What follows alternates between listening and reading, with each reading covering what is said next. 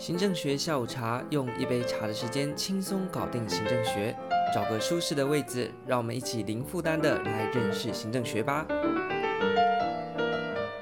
Hello，大家好，我们今天呢要正式进到行政学的单元之中。在第二单元呢，我们就要先从时间的流变先来看一看行政学到底是怎么样子发展的。那么行政学流变为什么是重要的？而且我认为是一般初学者也好，或者是你在总复习的时候也好，最应该先去掌握的部分呢？第一个呢，因为根据时间的顺序，对于学习者来讲是比较好掌握的。那与其你去掌握个别单元，就像我在呃。第零集的地方曾经提到过的，其实整个行政学呢，它就是用两个角度来去看，用时间流变的角度，以及把时间流变当中各学派依照人啊、钱啊、事啊等等的抽出来，变成行政学个别的单元。那所以呢，个别的单元既然是从整个时间脉络提取出来的，那我们何不一开始就先从时间脉络当中去进行了解？这样子有助于你在后续的各个单元当中呢，能够更简单而且更顺利的进行掌握。所以呢，在整个行政学开始的时候，我们就先从时间的顺序来进行认识。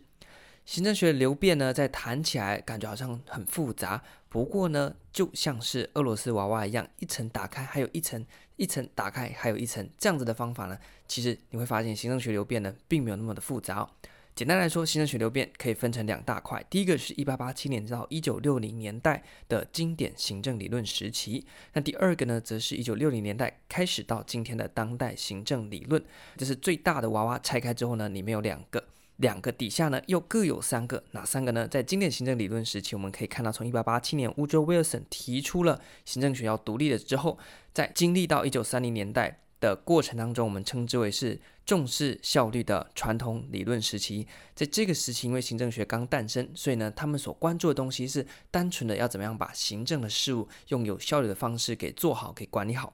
那么到了一九三零年代到六零年代的时候呢，出现了所谓修正理论时期，也就是要修正前一个时期单纯只重视效率而忽略人性的这个问题。所以在修正时期的很多学者就开始在关注怎么样去激励人啊，那怎么样呢？透过人性的启发呢，能够也来达成到提升组织绩效这样子的一个目的。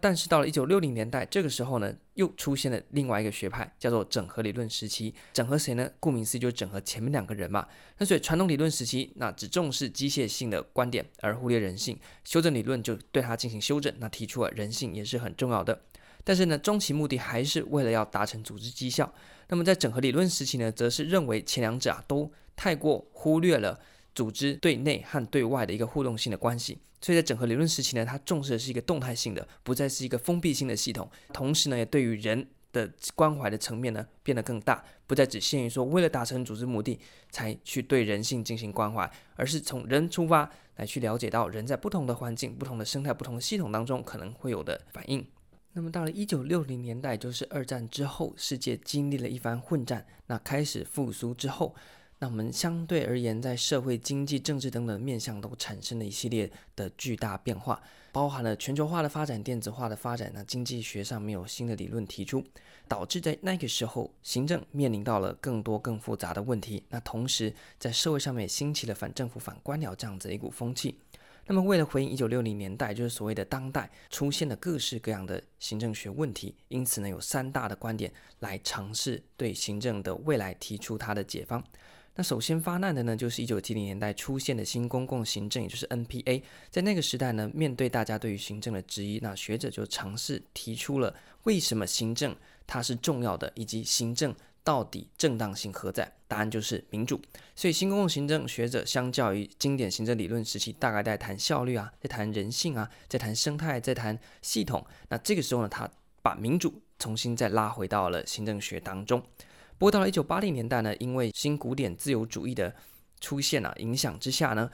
我们所谓的 NPM 新公共管理大幅的崛起。在这个时代，他们认为政府效率要提高，最好的方式就是司法企业，因为政府官僚本身呢，就是造成行政效率低落的原因哦。在一九八零年代横扫了世界的风潮的市场管理，以及呢企业型政府的 NPM，到今天呢，我们都还可以看到非常多受到 NPM 趋势所影响的影子哦。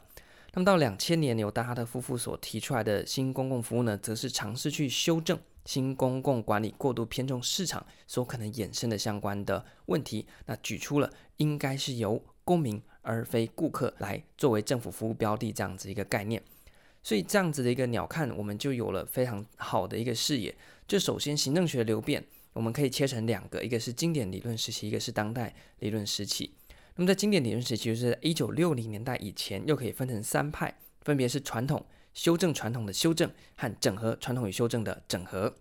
那么到了当代行政时期，也分三派，就是三星集团啊，什么呢？新公共行政、新公共管理和新公共服务。其实呢，在这张图当中就已经把整个行政学流变做了一个大致的勾勒。那你说两千年之后的 NPS 还有新崛起的吗？照过去讲了，一九七零年代有，八零年代有，两千年有。那么二十一世纪之后，我们已经过了二零一零、二零二零了。那最近有没有最新的东西呢？有，就叫做治理。所以呢，在后续的单元，我们也会跟大家介绍这个治理。这是一般呢比较少放在行政学流变去谈的，因为它是一个现在进行式，大家呢比较没有那么系统性，像是已经发生过的事情了，能够去整合它。不过呢，你要把治理加进来，你对于行政学流变才有办法从一八八七年开始一路到二零二一年。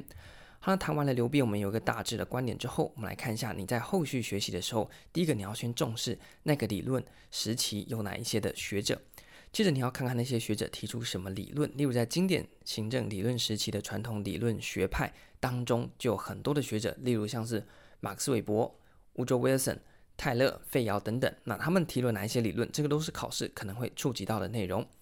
好，那理论。第一个什么内容？那它的理论有好有坏。那么好处呢，就是那个时代最顶尖的行政学的观点嘛。坏处呢，就是后续学者要去进行修正的。所以缺点为什么重要？因为后续的流派就是为了修正前一个流派的缺点，所以你必须学好前一个流派的缺点，你才能够接到下一个流派为什么会提出那样的说法。最后呢，就是那个影响。即便到今天，我们觉得马克思韦伯好像离我们很遥远，但是他提出的官僚理论。对照到当前的我们的政府体制、层级节制，诶，都还是可以看到影子。那你说一九八年代的新公共管理有没有影响呢？诶，我们到今天还是可以看到非常多，像是民营化，就是在那一阵风潮底下的推动的一个成果。到今天呢，我们还是可以看到那个影子。所以呢，在不同的理论学派学习过程当中，第一个你要去掌握到学者是谁，他提出什么理论。理论的内容当然是最基础的，接着你要去了解它的优缺点，这个有帮助你承先启后去掌握那个理论在之前和之后的一个定位关系，以及最后就是影响，究竟这些理论对我们产生哪一些影响，又在实际的实行政实务当中有过哪一些的应用以及问题，这个呢都是在举例的时候呢你会所需要的一些背景知识。好，所以在这一集当中，我们已经介绍完了行政学流变，接下来我们就会开始进到每一个学派当中，跟各位做详细的介绍。更多的资讯可以到 IG 或 Podcast 上面，我们就期待下一集开始跟大家就行政学的各个理论时期当中不同学者以及理论进行分享。这一集就到这边，感谢大家。